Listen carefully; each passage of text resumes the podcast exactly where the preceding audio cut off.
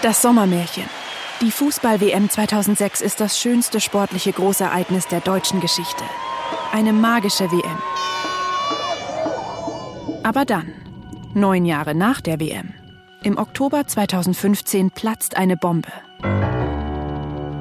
Der Vorwurf? Die WM 2006 ist gekauft worden. Vom Kaiser Franz Beckenbauer und vom DFB. Ausgedealt mit korrupten FIFA-Männern. Es ist der Anfang des größten Skandals der deutschen Sportgeschichte. Darum geht es in Affäre Deutschland. Die gekaufte WM.